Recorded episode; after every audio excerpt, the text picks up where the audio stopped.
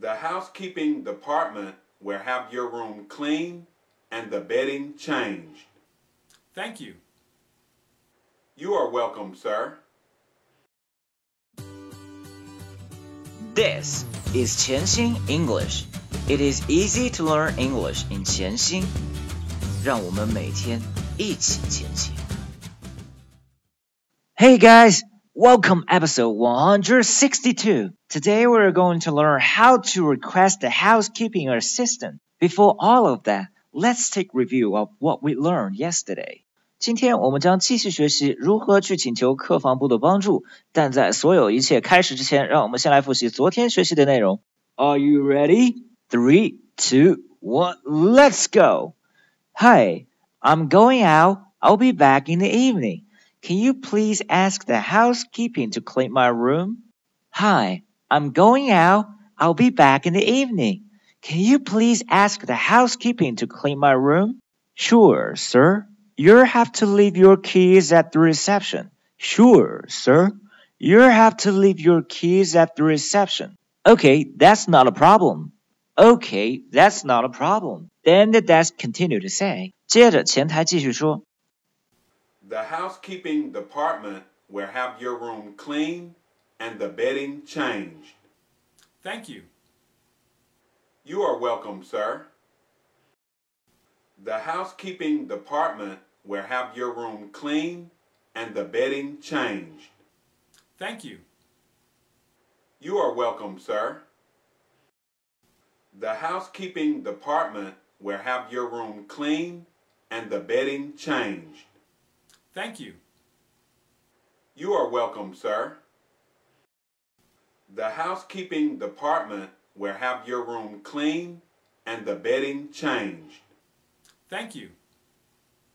You are welcome, sir. 张开嘴巴，和我一起来练习。Three, two, one, let's go. The housekeeping department will have your room clean and the bedding changed. The housekeeping department will have your room clean and the bedding changed. The housekeeping department will have your room clean and the bedding changed. The housekeeping department will have your room clean and the bedding changed. Thank you. You're welcome, sir. Thank you. You're welcome, sir. Thank you. You're welcome, sir. 现在我们先来看图片三。 The housekeeping department. The housekeeping department. 第三个单词 department. Department. 注意，其中标成了红色的 a 和 r 两个字母呢，告诉我们需要在发音的时候一定将舌头后卷。Department. Department. The housekeeping. Housekeeping. 客房。Department. 部门结合在一起，客房部。图片四。 housekeeper housekeeper 客房服务员。图片五，Have your room clean and the bedding changed. Have your room clean and the bedding changed. 注意其中用到的短语 have something done，让什么事情怎么样。其中是 have your room clean, bedding change。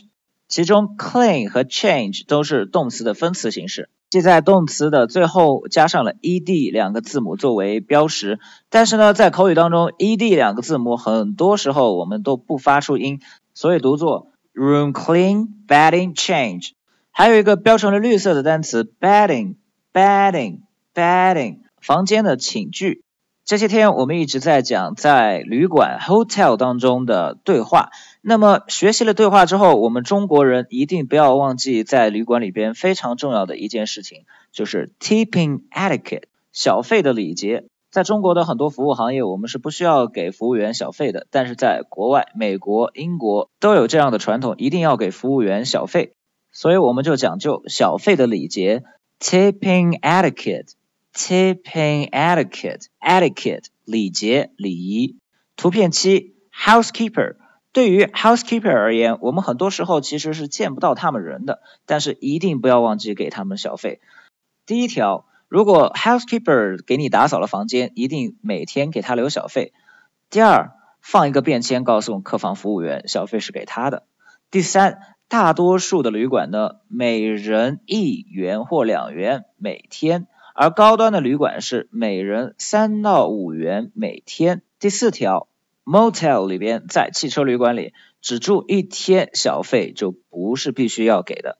现在我们来看图片八，在酒店当中有三种角色，第一种人 bellman，bellman 行李员，doorman，doorman 迎宾员和 greeter。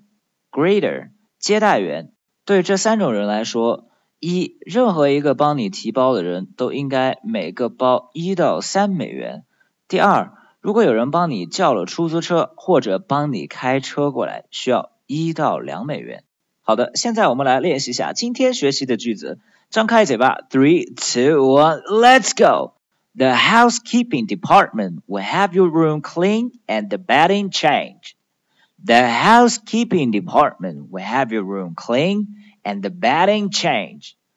The housekeeping department will have your room clean and the bedding changed. The housekeeping department will have your room clean and the bedding changed. Thank you. Thank you. Thank you. You're welcome, sir.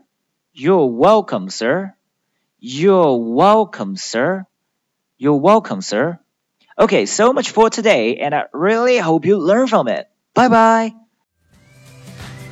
如果您觉得潜心英语对您有帮助，请将他的微信号分享给其他朋友，这 是您对我们最好的鼓励。谢谢。